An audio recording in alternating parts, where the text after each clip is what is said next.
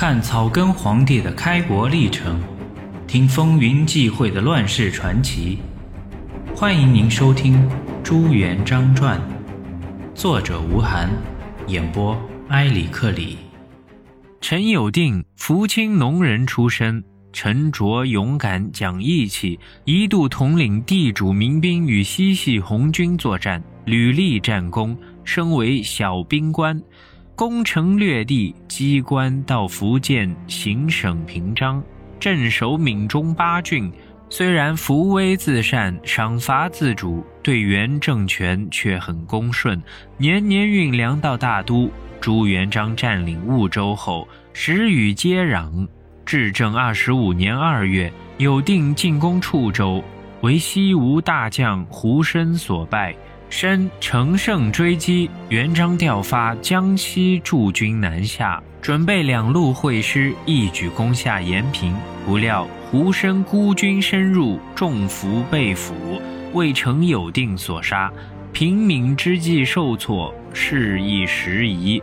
此次朱元璋水陆并进，三路同发，志在必得。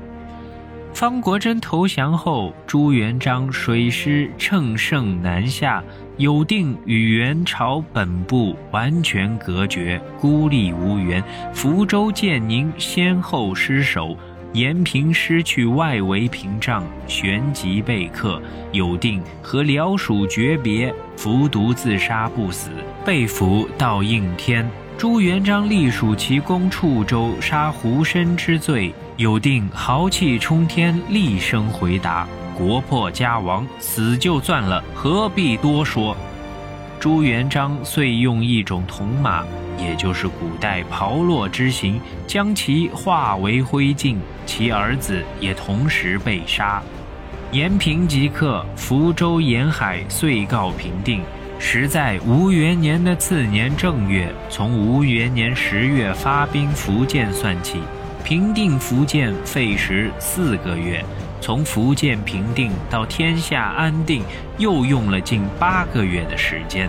平定两广的战略也是兵分三路：第一路杨景、周德兴由湖南进入广西；第二路陆仲亨由邵州直捣德庆；第三路是平民水师得胜后直取广州。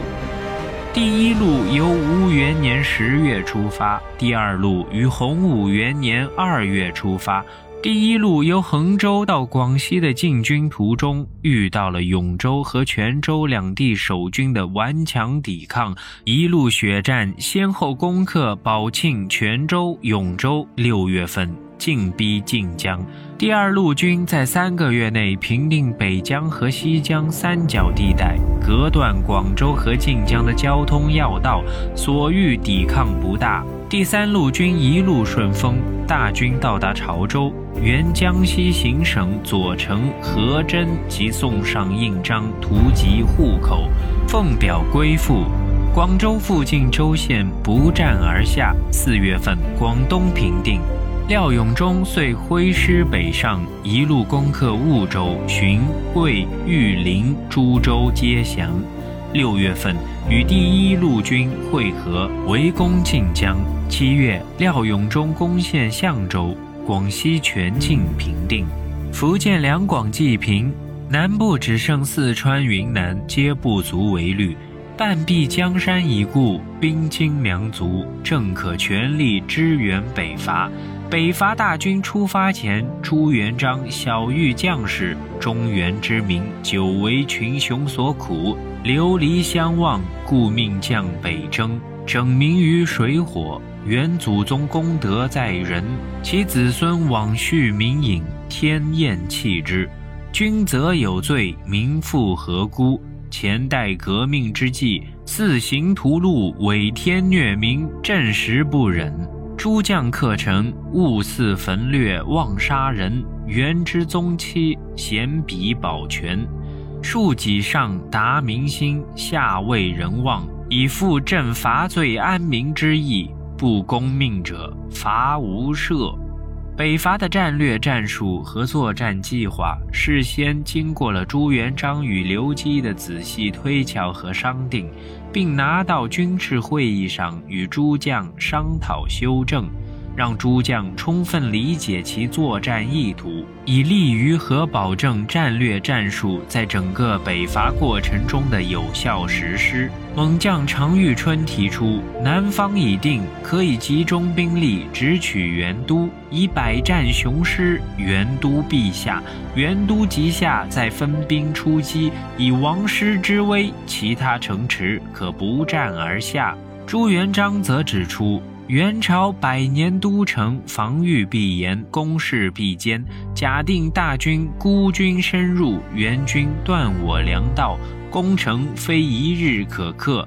元朝四方援军可至，进退无据，大势去矣。仍宜采用取平江之法，先砍其枝叶，再动摇根本。先取山东，撤掉大都屏风，回师下河南，断其羽翼，进据潼关，占领他的门户，待彻底扫清其外围据点，确保粮道畅通，再进为大都，自然水到渠成，手到擒拿。此乃万全之策，稳扎稳打，确保立足于不败之地。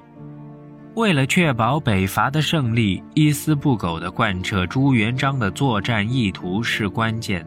为此，对北伐军的统帅部也进行了严密的、慎重的组织。徐达是朱元璋儿时伙伴，用兵持重，纪律严明，生性谨慎。朱元璋认为征虏大将军，统帅全军，甚是放心。常遇春冲锋陷阵，所向无敌，认为副将。元璋担心常遇春勇斗轻敌，特别告诫徐达：如大敌当前，宜以遇春为前锋，和参将冯胜分左右翼，将精锐进击。右丞薛显、参政傅有德勇冠诸军，可使其独当一面。大将军专主中军，只管战略决策。策立将士不可轻动。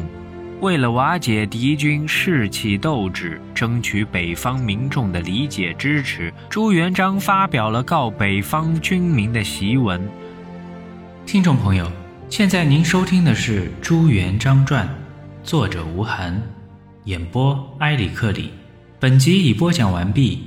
欲知后事如何，欢迎订阅收听。